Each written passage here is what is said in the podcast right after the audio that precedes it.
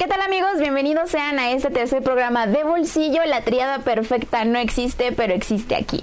Así que el día de hoy vengo con un programa especial, con un programa yo creo que padrísimo. Bueno, no sé, yo cuando lo estaba armando me gustó y dije, esto está quedando muy padre, porque vengo a hablar sobre un acontecimiento que sucedió con la Liga Canadiense. Se entregaron unos premios en el mundo deportivo y vamos a hablar un poquito de cuáles fueron dirigidos a la NFL y en lo que sería alrededor del fútbol eh, nacional, estudiantil. Estaré hablando con un doctor que es mi invitado del día de hoy para platicar cómo podemos llevarnos de la mano el fútbol y el COVID para hacer una temporada pues positiva, una temporada sin tantas repercusiones y podamos vivir con este virus que sabemos que es muy difícil de combatir y podamos seguir con nuestras actividades. Y una de ellas es el fútbol americano, lo hemos hablado, sabemos que lo queremos, queremos de regreso el fútbol.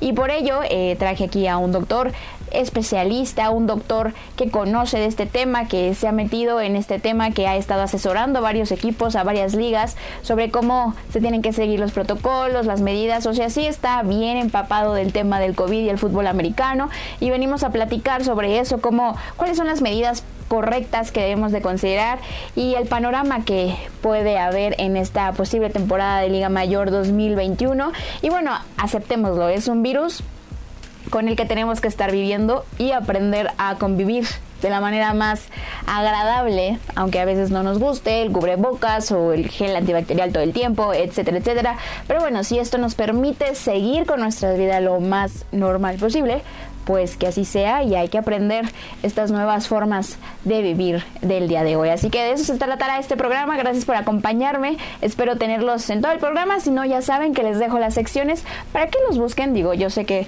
no todos les interesan los tres, los tres conceptos de, que les presento, pero aquí está para todos ustedes. Facilito, diluido, de bolsillo, para todos. Fin de semana, este 10 de julio, sábado 10 de julio, se llevó a cabo la entrega de los ESPYs. Para todo aquel que no sepa qué son los ESPYs, pues bueno, es cada año eh, esta cadena de deportes de ESPN entrega sus premios al mundo deportivo, tanto reconocimientos individuales como, como colectivos, perdónenme, colectivos. O sea, no es nada más una persona, a todo el equipo, ¿no? Eh, desde 1993 es que se dio el primer evento como tal, la primera entrega de premios ESPYs y bueno, cada vez ha tomado un poquito más de fuerza, cada vez se ha hecho este pues sonar y obviamente ha tomado un valor más importante. Entonces, ahora pues ya es como de wow, te ganaste un ESPYs, eso está increíble. Así que bueno, eh, en la NFL se llevaron varios premios, eh, uno de los que pues quizá no estén tan de que esta persona se haya llevado los reflectores como siempre, siempre arrasa con las cosas, siempre está presente aunque no lo querramos, aunque sea la pesadilla de muchas personas, no mía obviamente, pero de muchas personas que es como de ya por favor estoy cansado de esta persona, pues bueno, por supuesto estamos hablando del GOAT, Tom Brady, la leyenda viviente del fútbol americano, no me lo pueden negar, sigue activo, sigue haciendo cosas, sigue arrasando a donde sea que vaya, a donde sea que vaya se lleva cosas, hace que se generen cosas y hablemos de cosas. Entonces Tom Brady se llevó dos premios, el premio al mejor atleta al mejor deportista masculino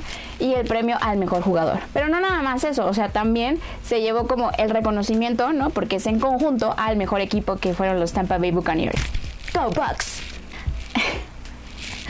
Y por otro lado, en la cuestión de más cosas eh, referentes a NFL y los ESPYs, se dio el premio a la mejor jugada, que eso aclaremos que es entrar en un tema como general, ¿no? Puede ser béisbol, puede ser básquetbol, pero la mejor jugada se la llevó DeAndre Hopkins en su recepción de touchdown contra los Bills en esa jugada que bueno sabemos todo todo el concepto estaban perdiendo necesitaban ese touchdown para ganar. Últimos segundos del partido, este Kylie Murray lo lanza, está repleto de Bills, pero DeAndre Hopkins brincó unos pulgaditas más y se quedó con la recepción. Bueno, nada más fue el salto, o sea, fue el quedarse con el balón porque obviamente llegaron como monotazos de todos lados y se quedó con esa milagrosa recepción que les dio la victoria en ese partido.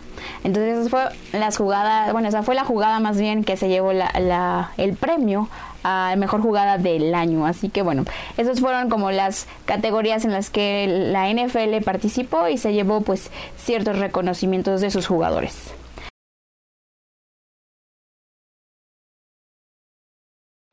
Así que bueno, no sé si todos ustedes estaban enterados o estaban con la noticia pues fresca como lechuga, ¿no? Pero a finales más o menos del 2020 la CFL anunció que se haría una alianza con la XFL, esta liga de Estados Unidos, que digamos no es la competencia directa de la NFL porque sabemos que nadie nunca jamás le va a poder hacer competencia a la NFL.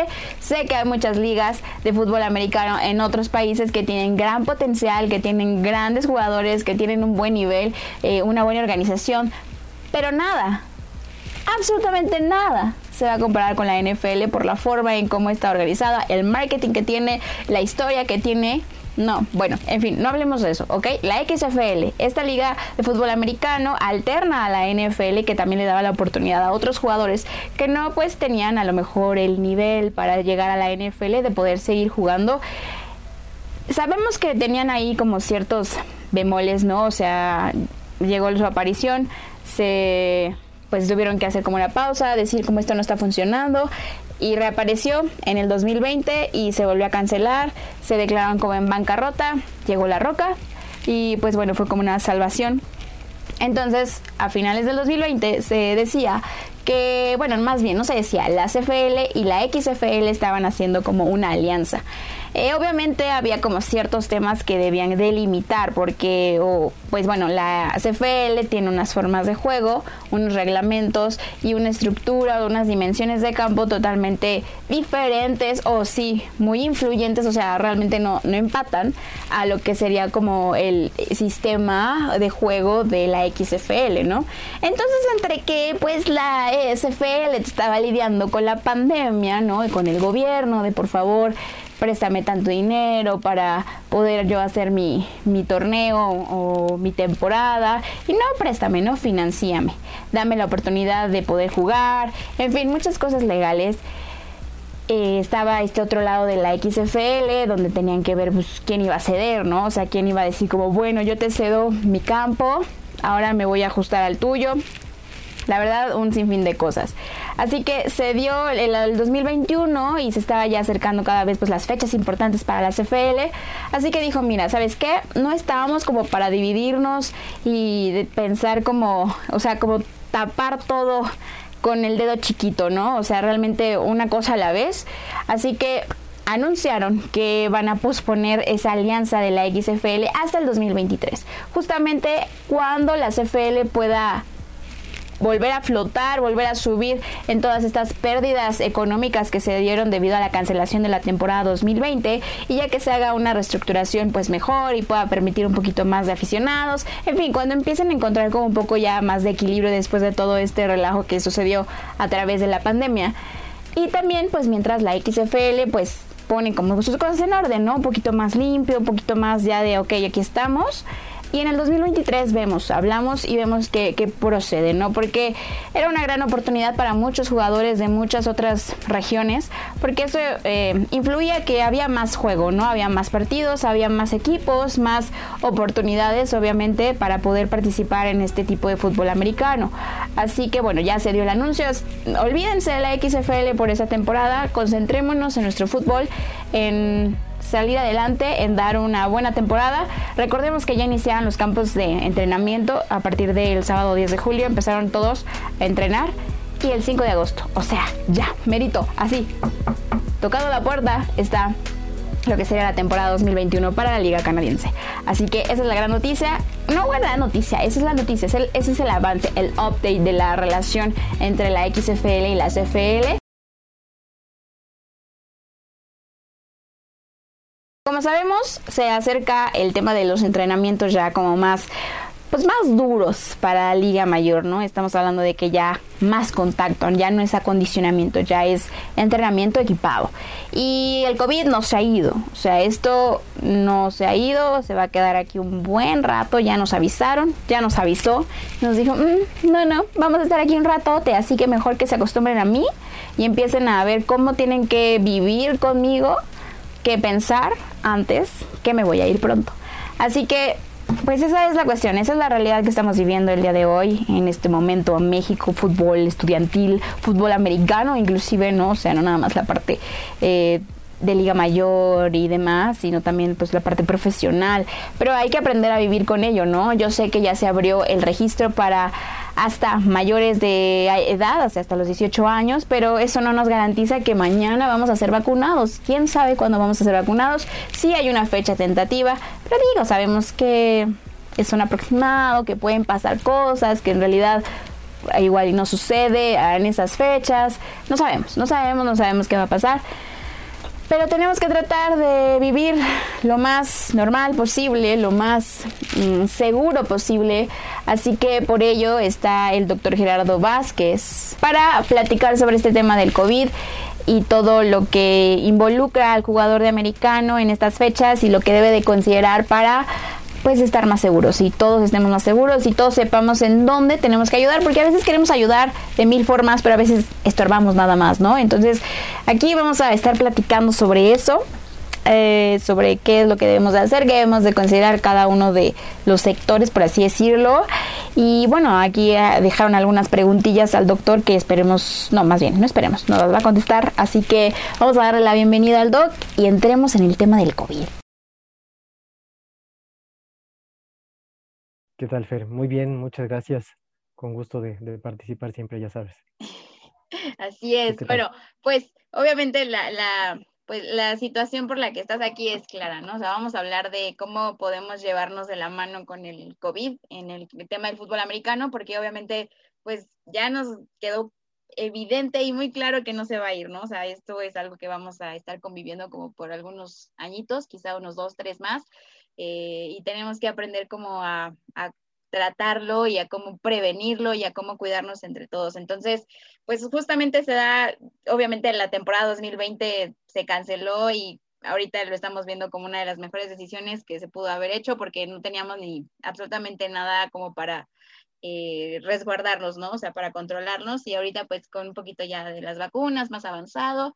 Digo, sabemos que los jugadores de Liga Mayor les falta todavía un rato para estar vacunados a pesar de que ya se haya dado como el registro para los jóvenes.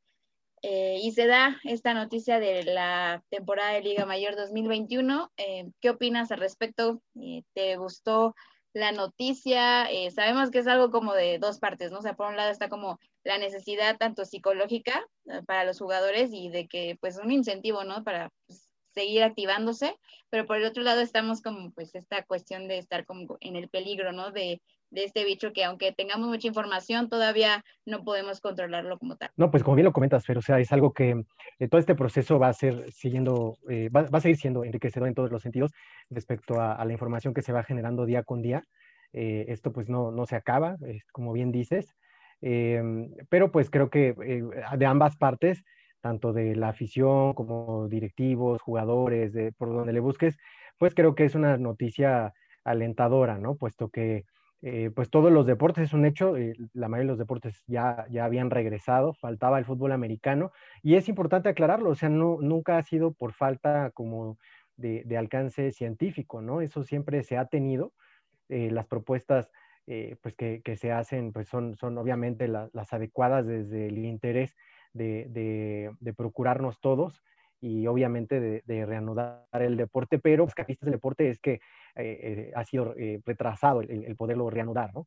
en realidad es, bastante peculiar si nosotros lo comparamos con otros deportes que reanudaron hace ya más de un año incluso, pues nos daremos cuenta que, aquí pues los staffs son, son numerosos, que el número de jugadores son numerosos, que también dentro de los mismos staffs de coaching puede haber personas que tengan factores de riesgo que sabemos que no, no, es lo mejor para la, para la enfermedad, ¿no? Esto pues implica un riesgo mayor de, presentar la enfermedad en su modalidad moderada severa, pero pues en realidad son las características del deporte lo que, lo, que había, no tanto la falta de, de, este, aplicación o elaboración de, protocolos, ¿no? Puesto que en realidad es, eh, es replicar cosas que que se han estado haciendo bien en diferentes áreas, pero que por la peculiaridad del deporte, por ser tantos, por ser un deporte de contacto, incluso el, Centro de Control de Enfermedades también lo clasifica como de alto riesgo a los deportes de contacto, incluidos los de, los de combate, fútbol americano, pero sobre todo fútbol americano por la cantidad de personas, insisto,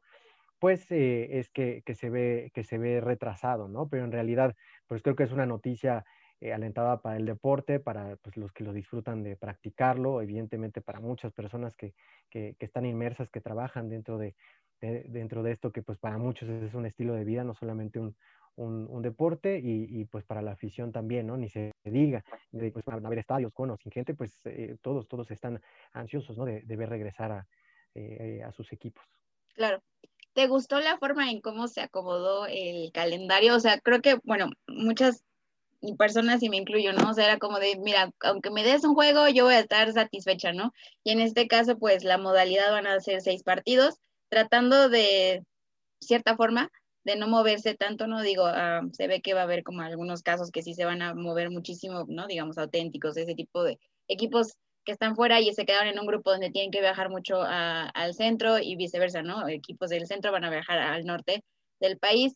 Eh, ¿La cantidad de partidos se te hizo, pues, razonable o crees que son demasiado seis o quizá, pues, si ya te echaste cuatro, pues dos más no van a afectar en absoluto eh, pues la, situación o, tú qué opinas? Bueno, aquí es bueno, ¿no? La pregunta de, qué opinas porque son, son dos vertientes, ¿no? Siempre eh, es importante opinar desde lo profesional más que desde lo personal, ¿no? Entonces, eh, desde, desde el aspecto profesional me parece la, la, la, decisión mejor tomada, la propuesta más cuidada, precisamente pensando en, en, la menor cantidad de riesgos, ¿no?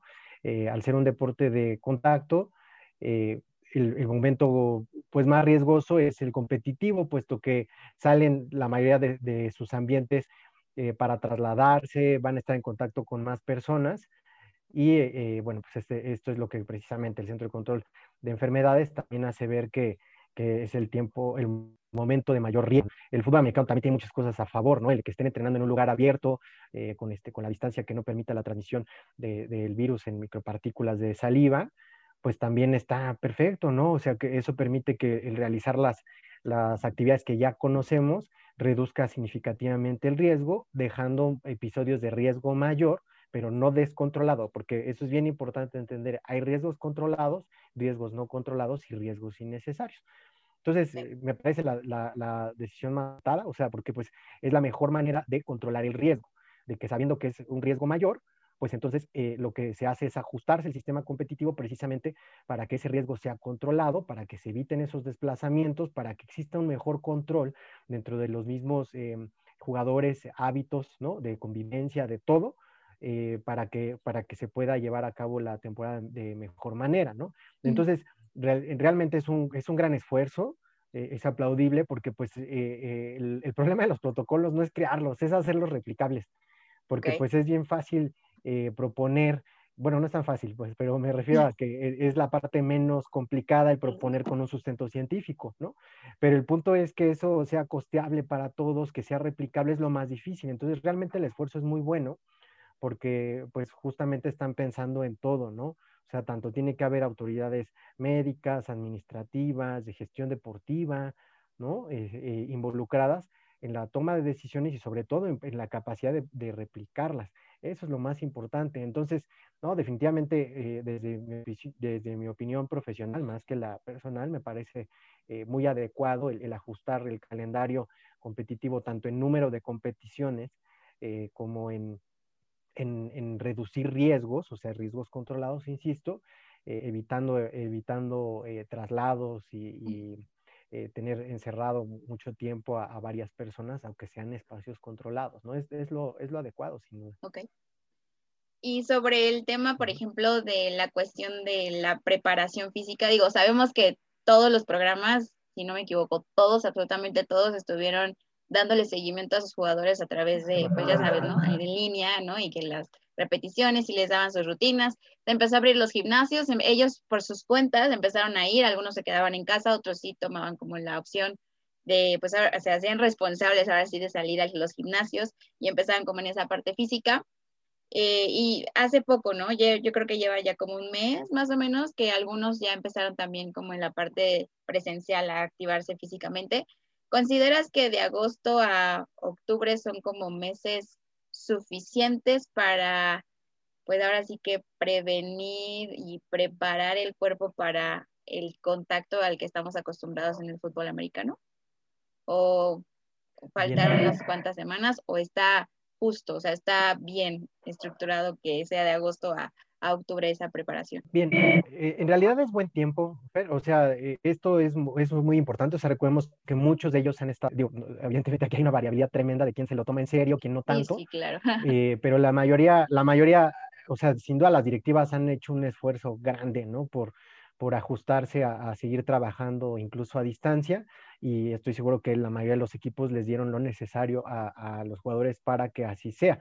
Em, eso es en cuanto al acondicionamiento, la preparación física, que son todas estas características que va acumulando o serie de adaptaciones en sus diferentes sistemas que va que, por medio del entrenamiento se van acumulando para que después tengan una transferencia en la mejora del rendimiento dependiendo de las posiciones que realicen.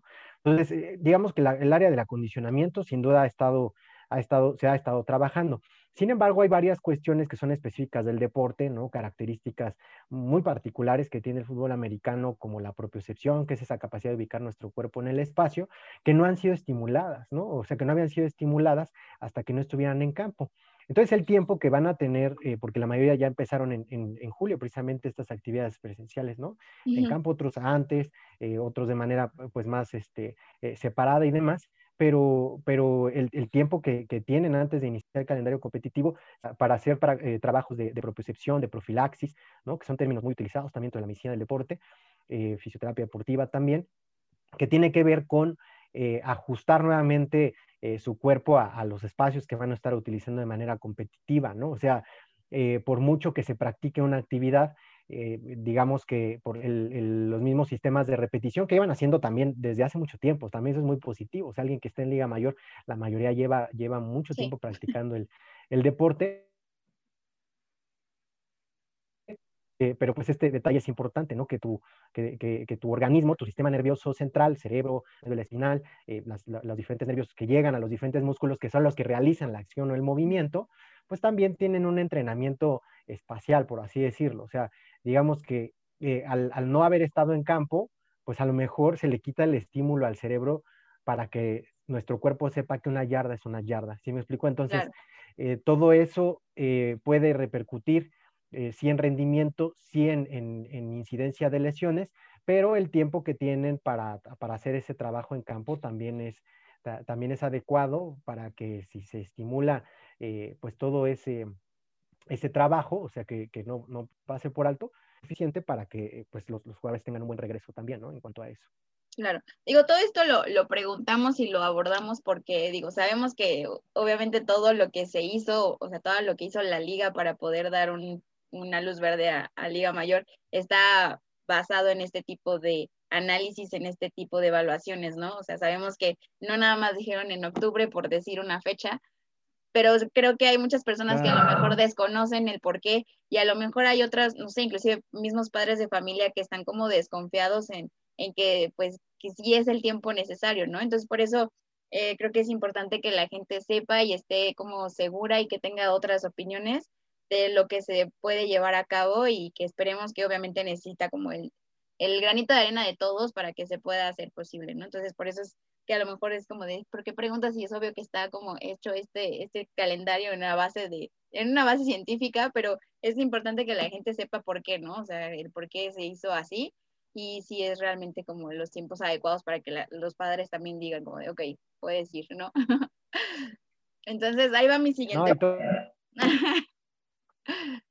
Que es un punto muy, o sea, eso va a ser súper relevante en cualquier condición, eh, porque pues bueno, hay muchos aspectos que, que eh, incluso las instituciones van a hacer de todo, ¿no? Lo que esté a su alcance para regularizar, eh, pero pues habrán cosas que no puedan controlar del todo, que ahí es donde toma un papel tan crucial la concientización, porque pues cada uno recibirá información seguramente de sus, de sus directivas, de sus staffs de cocheo, eh, de su propio staff médico que, va a tomar relevancia, ¿no?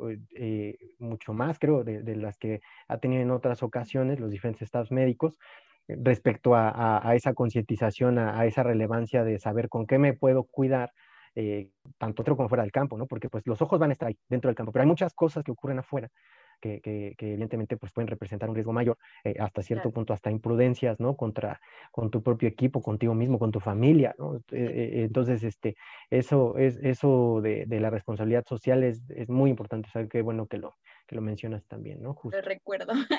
Ahora, eh, ¿cuál es la prioridad? O sea, los programas, si tú fueras como, eh, ahora sí que la cabeza de un programa, ¿a qué le darías prioridad? Durante, durante pretemporada, toda la atención va a estar dirigida a la pretemporada y durante temporada eh, son como, como siempre lo es, ¿no? O sea, pulir algunas situaciones de, de, campo en cuestión estratégica, lo cual también reduce el riesgo, ¿no?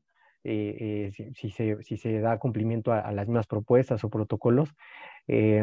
Y eh, obviamente extremar precauciones en todo lo que representa la, la competición, ¿no? Eh, no quiere decir que antes de que llegue la, el, el, periodo competitivo, la temporada como tal, no se hable de eso, al contrario, eh, la pretemporada es el mejor momento para explicar cómo van a ser todas las medidas durante la temporada, para no, no agotar todos los, los recursos y incluso al personal, porque créeme que es un tema que llega a ser eh, cansado, ¿no? Te lo comento desde experiencia en otros eh, deportes, ¿no? No es el único con, el que estamos en contacto, afortunadamente, pero eh, vaya, o sea, de pronto para, para, el, para el, el, jugador se vuelve cansado, ¿no? El recordatorio del cubrebocas, cosas que pues podían parecer obvias, se fastidia, ¿no? Entonces ahí es el peor momento porque se empiezan como a ablandar eh, esas, esos cuidados, ¿no? De pronto también eh, llega a ocurrir que, que, no se entiende que es responsabilidad de todos y que eh, el, el, servicio médico se convierte, ¿no? Así en los niños de, ¿y tú cubrebocas? ¿Y por qué no esto? ¿Y por qué no el otro? Cuando en realidad, pues, es algo que, o sea, cuando tú vas, por ejemplo, a comer restaurante, porque pues la mayoría de, de, las personas ya lo han hecho a estas alturas, pues no es que haya alguien un servicio médico en una entrada, en un filtro, este, diciéndote qué hacer y qué no hacer, ¿no? Entonces eso pues, es hasta cultural, no tiene por qué ser diferente. Sí, claro. Pero eh, el, punto es que identifiquemos eso, ¿no? Qué responsabilidad de todos, tanto el, conocer qué es lo que debemos de hacer, qué es lo que no debemos de hacer, y que pues también eh, debe de haber, ¿no? Que, que, es lo que están proponiendo también con estos eh, protocolos, alguien designado en campo que es responsable de la ejecución de esos protocolos, porque no son específicamente, no todos son médicos, ¿no? Eh, no, no, son pro protocolos médicos únicamente, sino que es por la seguridad de todos, pero hay cosas que se pueden ejecutar mejor desde el mismo estado de cocheo, desde la utilería, desde la administración de estos espacios. ¿no? Entonces, eh, eso, eso es de relevancia. Entonces, la distribución de responsabilidades es crucial para que esto funcione tanto en pretemporada como en temporada, ¿no? Ok.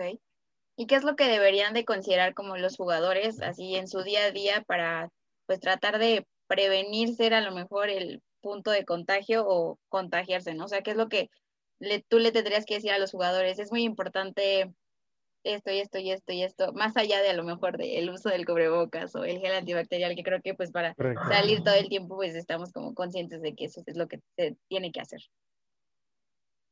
Sí, en realidad esa parte pues digamos que eh, yo lo veo positivo, o sea, también lo veo como un buen, un buen momento, que la mayoría ya estamos muy acostumbrados a eso, ¿no? Ajá. De hecho, o sea, es completamente normal que a esas alturas tú sales, por ejemplo, eh, ya ni siquiera la tienda, ¿no? O sea, algo así, este, afuera de tu casa o de tu unidad, si vives en departamentos, no traes el, el, el cubrebocas y te sientes como desprotegido, ¿no? Sí. Eh, es, es, ya completamente normal, sí. Entonces eso, la verdad es que la temporalidad ayuda en, en cuestión de eso. Eh, las cosas obvias de, de, lavado de manos frecuente, de, de de, los geles con base de alcohol también ya es algo muy cotidiano, la mayoría de las personas ya cargan con olla y todos los lugares prácticamente cuentan con esto en los filtros o en diferentes sitios, eh, eso creo que lo tienen como más que claro, ¿no? Entonces, de, las recomendaciones importantes es que, eh, bueno, pues al menos nosotros dentro de, de, de LFAL eh, teníamos eh, así como realizamos las capacitaciones, el área de comunicación de cada equipo brindaría pues unos eh, pues esquemas, ¿no? Tanto de información a, a, manera de infografía, para no hacerlo tedioso, ¿no? Para los jugadores tampoco, y además tendrían capacitaciones, ¿no? Respecto a todas estas conductas que relevantes, no solamente dentro del campo de juego, o sea, que sepan que va a haber una dinámica, vías de entrada, vías de salida, que, que, que no deben de compartir cosas de uso personal, ¿no? O sea, la, lo, lo, común de, ah, pues dame agua, ¿no? Esas cosas, no. Eh, debemos evitarlas a toda costa. Eh, evidentemente las instituciones harán lo, re, lo, lo respectivo para que así sea, ¿no? O sea, lo están cuidando, pero ahí es en donde entra la responsabilidad de cada uno. Y, este, y obviamente, pues el, el, el, caso completo, ¿no? A las indicaciones, ya que pues, tienen un trasfondo. como siempre, así como, como pueden tener un, un, trasfondo técnico táctico indicaciones de, de, sus coaches, bueno, pues aquí lo mismo está ocurriendo, tendrá todas las indicaciones que están recibiendo, pues tiene un trasfondo para cuidarlos y para cuidarnos todos. Entonces, eso es muy importante, que, que, que nos apeguemos de manera conjunta a las indicaciones que nos den las autoridades dentro de cada institución. Y otra cosa muy importante es esa fase de concientización, dentro de lo que nosotros pretendíamos hacer. Eh, eh, en su momento, después, antes de, tomar la decisión de aplazar, pues estaba este plan también de comunicación que tendría cada uno de los equipos, eh, pues con, con, esta intención de concientizar a sus, a, sus jugadores respecto a las conductas fuera de campo, porque hay, insisto, habrán muchas cosas que, que todos estarán cuidando, ¿no? Que, ¿Cuánto tiene temperatura? Y que entra por aquí y todo eso, ¿no? Que ya sabemos, que insisto, es bueno porque pues ya estamos acostumbrados. Pero hay muchas cosas que pueden ocurrir fuera, que sí pueden ser actividades de riesgo, ¿no? O sea, eh, el hecho de que, bueno, tú, estás, eh, eh, entendemos que todos están estudiando, podrá haber algunos que trabajen, también es importante saber en qué condiciones, ¿no? O cómo es eso, si se exponen, qué tanto se están exponiendo, qué tipo de actividades realizan, cómo es que llegan al campo, ¿no? O sea, ojalá y todos estuvieran en la posibilidad de, tener un vehículo, pues tal vez no personal, familiar, lo que es, pero eh, el, transportarse en, ese tipo de, vehículos, ya sea personales, familiares, evidentemente reduce el riesgo, pero también existe pues la, parte que se, moverá en transporte público y eso puede incrementar eh, ese riesgo, ¿no? Por ejemplo, pero que insisto, son riesgos controlados, porque si, si al momento de, tomar el transporte, pues tú traes tu gel, este, estás utilizando tu, tu cubrebocas, ¿no? Eh, pues siguen siendo riesgos, pero son controlados, ¿no? Eh, tampoco es que, o sea, aunque hagamos un traslado largo, no pasamos mucho tiempo encerrados en el mismo vehículo, y encerrado me refiero a que no tiene ventilación, ¿no? O sea, si vamos en un autobús, eh, pues trae ventilación. O sea, si vienes en un espacio cerrado, también ya tiene, o sea, en, no en todos lados, ¿verdad? Están cuidando así que haya un máximo de gente dentro de los autobuses, pero tiene ventilación. Eh, lo mismo, lo mismo el, el, metro, ¿no? O sea, eh, aunque recorras varias estaciones, está, es un lugar que está ventilado y que si tú cumples con el resto de las indicaciones, se va reduciendo ese riesgo. ¿Qué es importante? O sea, dentro de esa concientización, que a lo mejor cambie un poco, ¿no?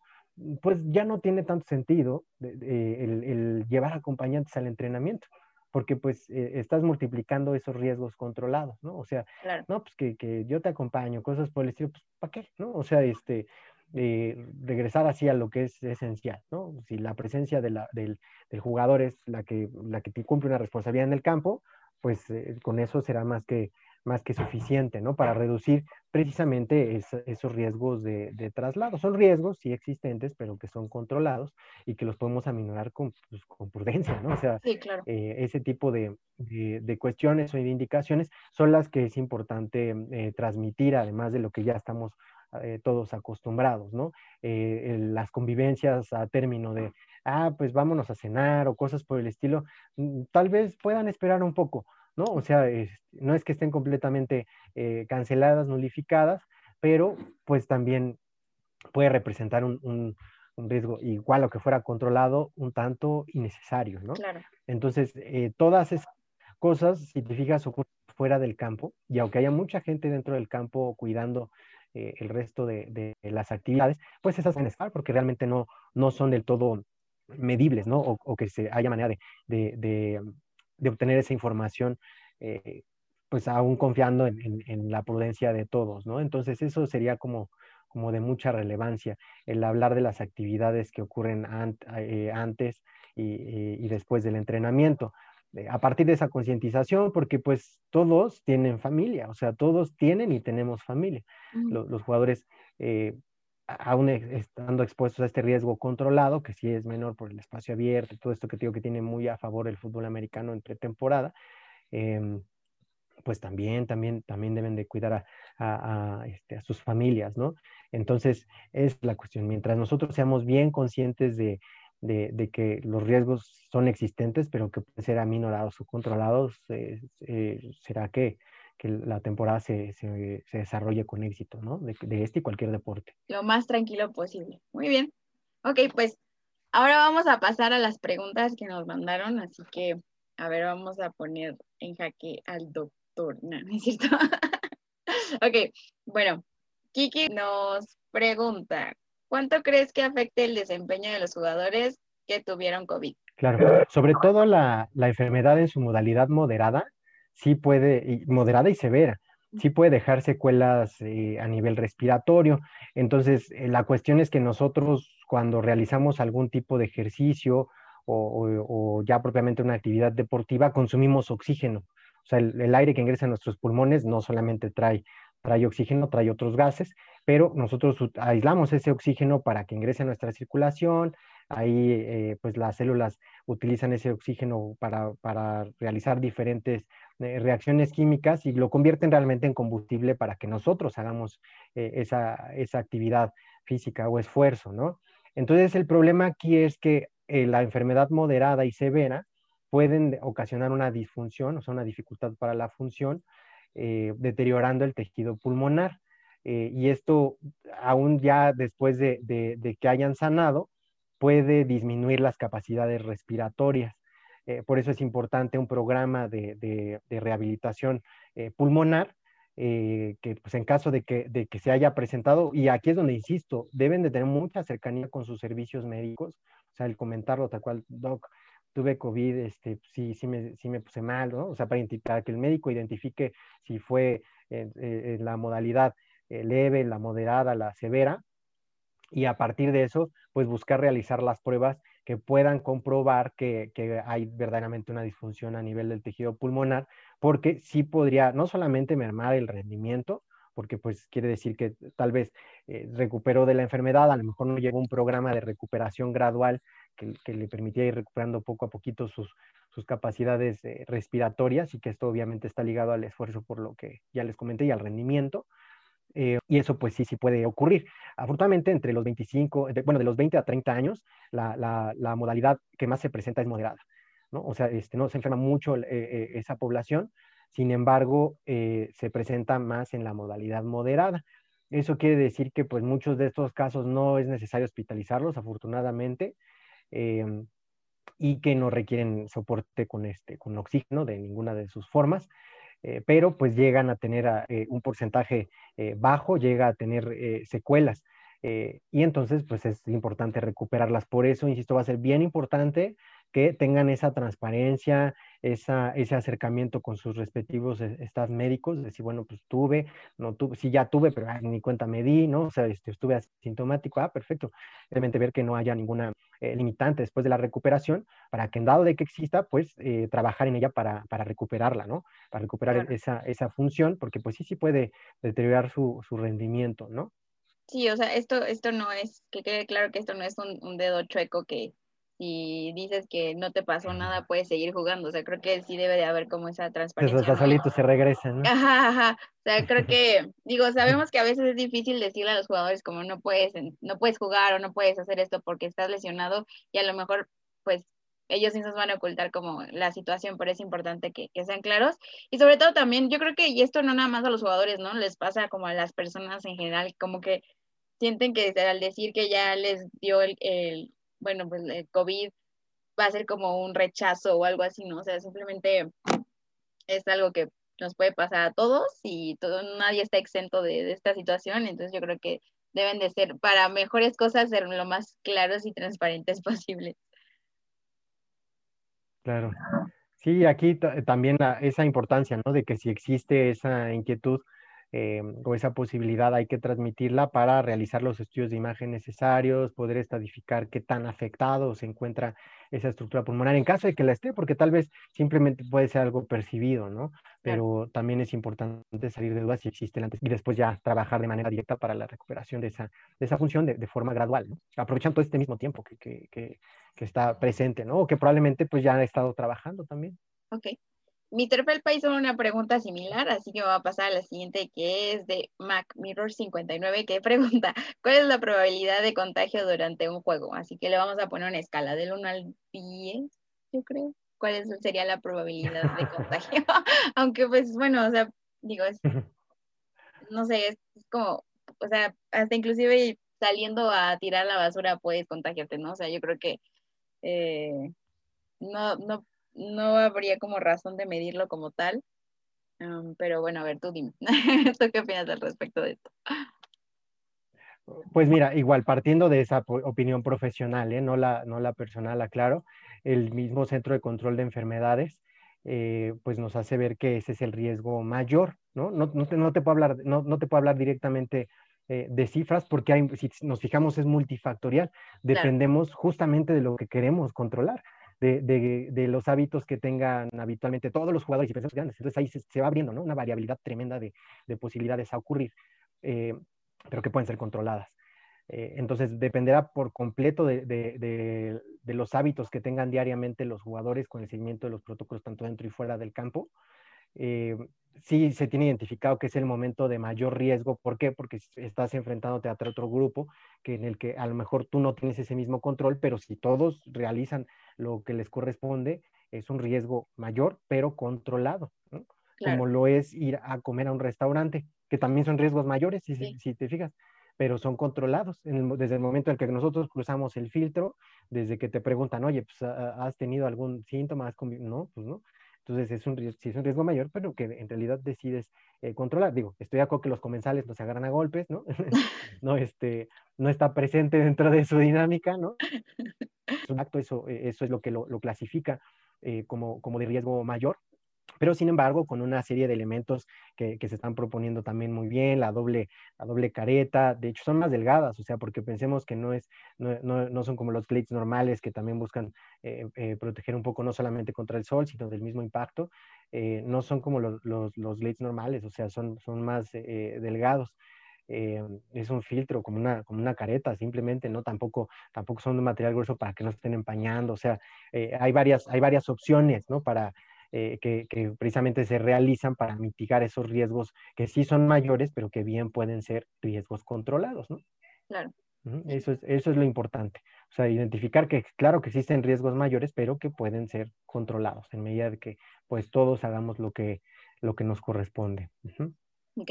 Emi pregunta lo del el trans, bueno, de que qué tanto puede afectar que no todos los jugadores se puedan eh, mover o transportar a través de un auto, ¿no? Pero bueno, ya lo, ya lo habías comentado. Eh, yo creo que hay que organizar el carpool entre los jugadores y decir como que esta semana los llevo yo a todos y nos vemos en tal lugar. eso podría ser una, una También tornando, pero también a conciencia de eso, ¿no? Que dentro del automóvil, eh, pues hay que, hay que utilizar también nuestro cubrebocas. Finalmente es un espacio cerrado, ¿no? Y, y de preferencia, pues traerlo, traerlo ventilado. O sea, se está reduciendo el riesgo, sí, porque hay varias personas eh, este, de nuestro ambiente conocido dentro del vehículo, pero si, por ejemplo, uno de los jugadores se le hizo fácil salirse de fiesta un día antes o pues no, no se ha, no, no se ha cuidado eh, eh, de la manera en la que pues no hace consciente, ¿no? Que está exponiendo a su mismo equipo o a su mismo equipo en casa, que es su familia, pues vaya, tal vez no, no resulte también esa, esa dinámica, ¿no? Entonces, esa, por eso insisto que la concientización es, es, clave para que esto funcione. Sí, claro, de entre todos. Y Rubén Ramírez hace dos preguntas. Dice, para los equipos que no tienen presupuesto para realizar pruebas PCR continuamente, eh, ¿qué otra opción hay para detectar portadores asintomáticos y no contagien a sus compañeros? Es la primera pregunta. Muy bien. Bueno, otras de las opciones están eh, muy utilizadas dentro del deporte porque dan la capacidad de realizar pruebas masivas eh, o incluso población en general, están las pruebas de antígeno, ¿no? Esas, eh, la realidad es que representan una excelente oportunidad, no solamente dentro del deporte, insisto, hasta por la población en general cuando tú eh, pretendes hacer pruebas masivas, porque el resultado es rápido, estamos hablando de 10, 15 minutos por prueba, y el costo pues representa a, veces hasta el 10%, ¿no? De lo que representa una PCR.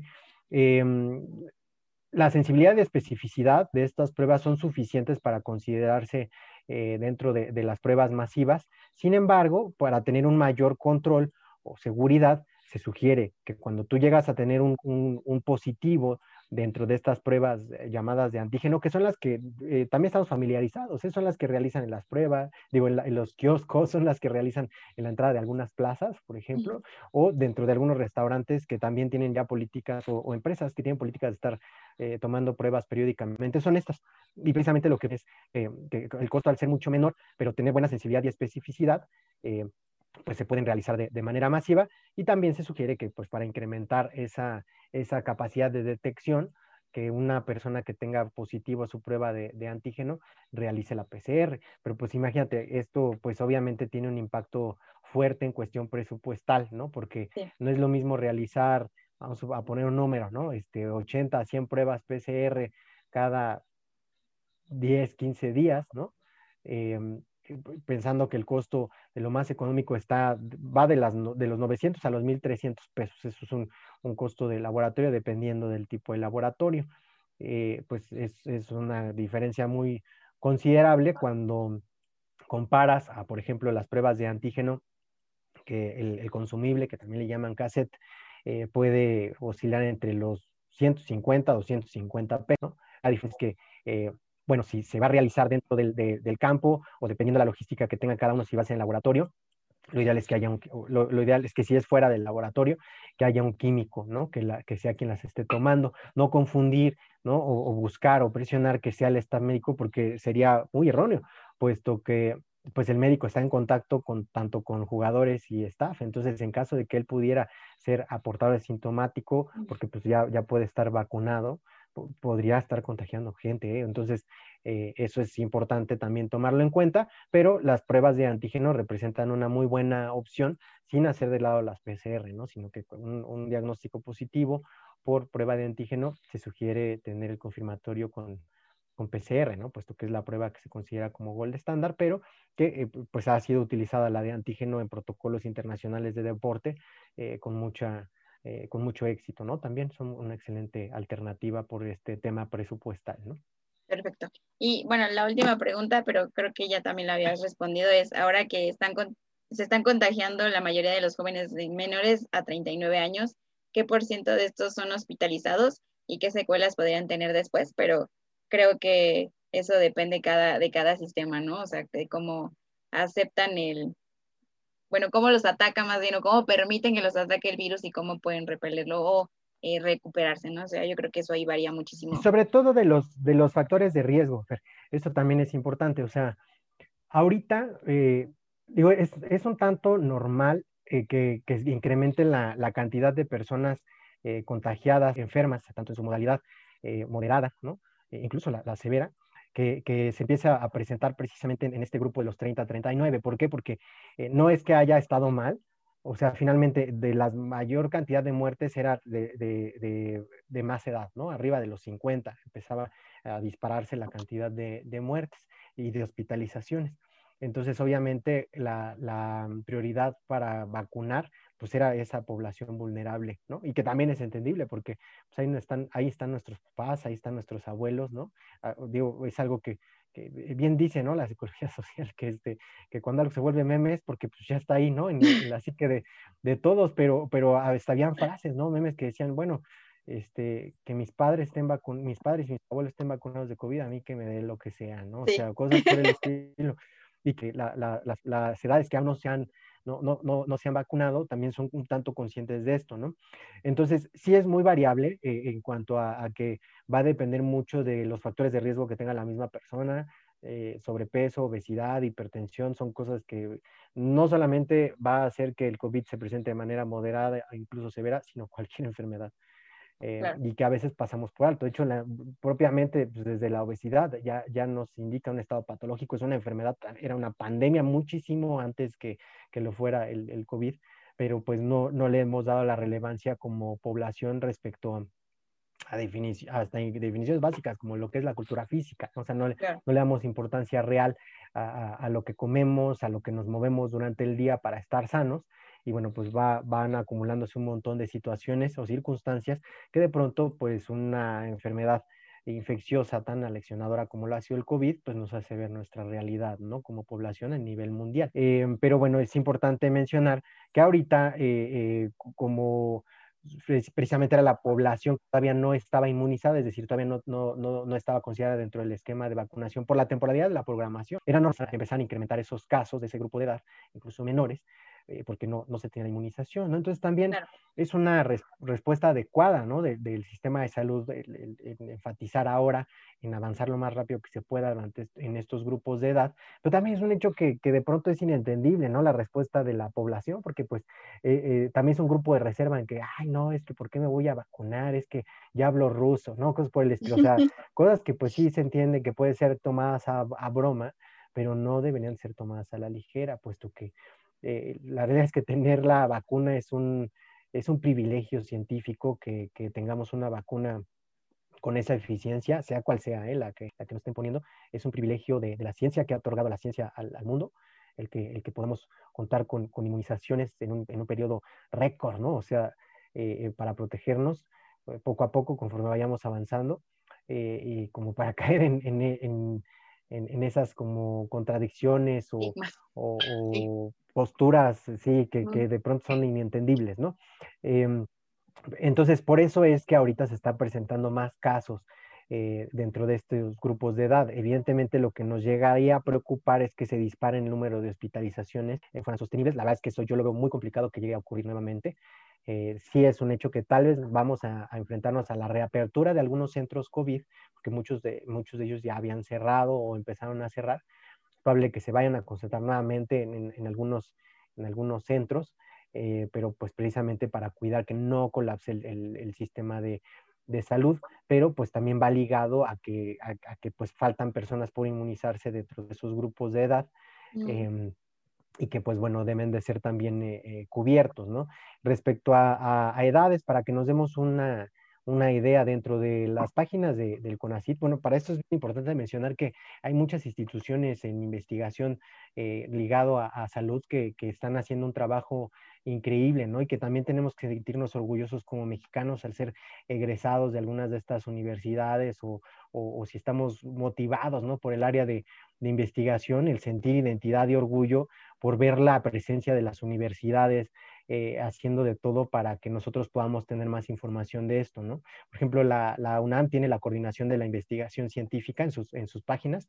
Ahorita con gusto comparto algunos links que, que, precisamente nos da información diaria, ¿no? Construye estadística que nos hace eh, eh, ver o analizar precisamente todo, todo este tipo de, de, propuestas, ¿no? O, decisiones, eh, pues para saber si qué tan prudente es o no hacer algo o, este, o simplemente el, el, proponerlo antes de saber si se va a ejecutar, ¿no? Entonces, eh, por ejemplo, hay diferentes cifras, ¿no? Que nos indican la cantidad de defunciones por cada 100 mil personas dentro de diferentes rangos de edad y, que bueno, pues que también nos pueden orientar más o menos, ¿no? Por ejemplo, precisamente replicando de esos, de esos datos que tiene este, esta coordinación de investigación científica en la UNAM, eh, hablando de funciones por cada 100.000 habitantes por rangos de edad entre las personas que están entre los 20 a 24 años, se habla de una mortalidad de 8.6, es decir, de, en un grupo de, de 100.000 personas puede haber una mortalidad de 8.6.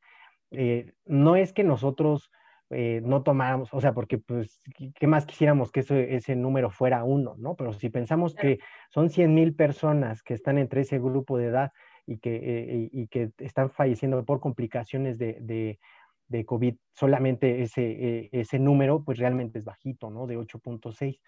Eh, realmente, realmente es bajo. Entonces, no es aminorar esas muertes, ¿no? O sea, porque a veces se malinterpreta la estadística te, de manera terrible, ¿no? Este, no es aminorar esas muertes, sino más bien es concientizar que ese número es bajo y que debemos de mantenerlo bajo o bajarlo a uno lo más con, lo que nos, con lo que nos corresponde hacer a cada quien. Eso, claro. Para eso deben de ser eh, utilizadas, ¿no?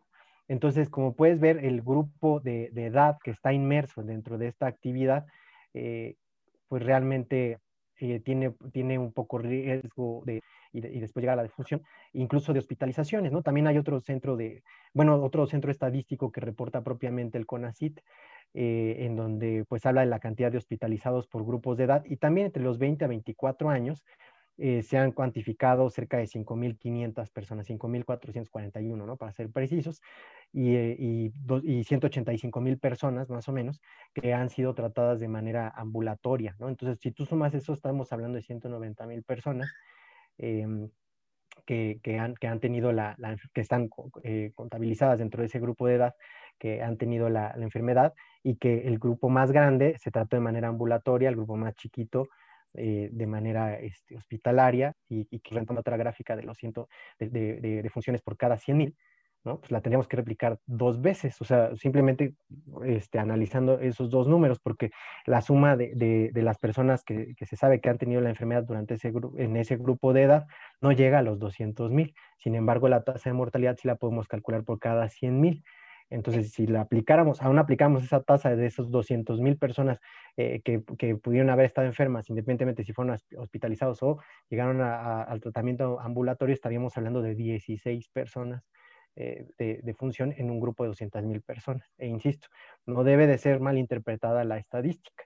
Eh, en realidad es un número bajo, pero esos 16 personas muy probablemente, aún estando en ese grupo de edad, muy probablemente, insisto, eh, pudieron haber cursado con algún factor predisponente de mucha relevancia, como bien lo puede haber sido tanto sobrepeso u obesidad o hipertensión, ¿no? Aún siendo jóvenes, porque eh, la realidad es que nosotros eh, ya, quisiéramos, ¿no? Que todas las personas tuvieran esa para, para, cuidar cómo se alimentan, que realicen ejercicio diariamente o que tengan el incremento de actividad física durante sus, el resto de sus actividades del día, que, que tenga un, impacto positivo ¿no? en, su salud, pero no, no, tristemente no, no es así, ¿no? Sí, yo, yo también esperé que a lo mejor todo esto que estaba sucediendo iba a hacer como un poco más de conciencia sobre lo, lo que se están ingiriendo y sus hábitos, pero como que al principio sí, cuando había como mucho temor quizá, sí vi que estaban como modificando ciertas cosas, pero ya como que ahorita ya que todo está abierto y que los restaurantes y demás y todo ya como que más o menos más activo, ya vi que volvieron como a, caer en sus tentaciones y yo de, ay, no, vamos, manténganse.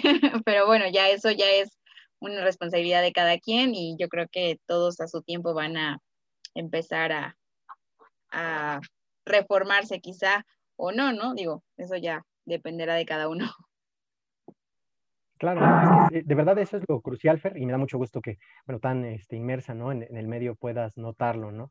Eh, la responsabilidad social es lo más importante para que esto, esto funcione, no solamente en cuestión de deporte, sino, sino en todo, ¿no? O sea, tanto dentro, fuera del campo, eh, en cualquier actividad deportiva, en cualquier actividad profesional que nosotros desempeñemos, eh, la responsabilidad social es, es, crucial. O sea, si nosotros, creo, creo que una, una enfermedad infecciosa, ¿no? Que ha venido a transformar lo que pensábamos de la realidad, lo que pensábamos del mundo, y como bien dijiste al principio, va a seguir ocurriendo, eh, va a seguir dándonos eh, información y nosotros tendremos que seguir aprendiendo.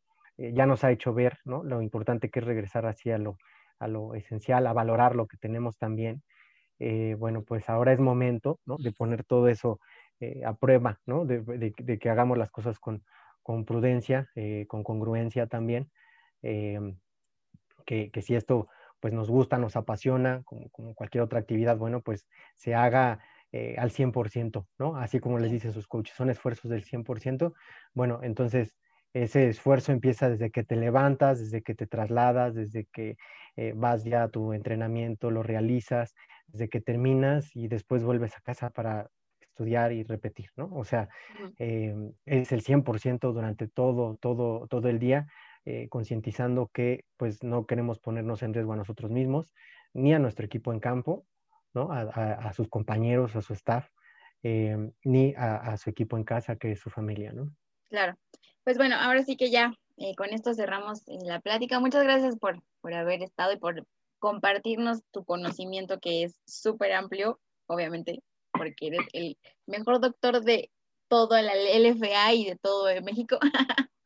Entonces, pues ya lo saben, o sea, qué considerar importante eh, sobre todo que es apoyo entre todos, ¿no? Y poner de nuestra parte, pero también para que se tranquilicen todos y estén como seguros de lo que estén haciendo. Y pues bueno, no, no hace más tener un poco más de información al respecto y seguiremos hablando de, de toda esta situación, esperando que se cumpla y todo sea positivo y podamos tener una temporada de Liga Mayor como muy emocionante y pues que terminemos como con broche de oro y decir como fue la decisión correcta, lo manejamos de la manera correcta y el riesgo o el rasguño fue el más pequeño de todos. Pero muchas gracias por haber estado aquí. Correcto. No, con gusto, Fer, ya sabes que siempre en, equipo es mejor, así que eh, dichoso también de, de, colaborar y bueno, pues mucho, mucho éxito a todos los equipos eh, que seamos ¿no? muy conscientes ¿no? de todo lo que viene, el gran esfuerzo que están haciendo todas las instituciones para que esto se lleve a cabo y, bueno, tratemos de ser lo más congruentes posible. Mucho éxito a todos y que se conserven eh, sanos, sanos y, con éxito deportivo, ¿no? Ok, pues ahí lo Con la gloria y sin lesiones, decimos en el fútbol americano, pero ahora tenemos que agregarle, ¿no? Gloria sin lesiones y sin enfermedades. Por favor. Muy bien, pues nos vemos. Bye, Doc.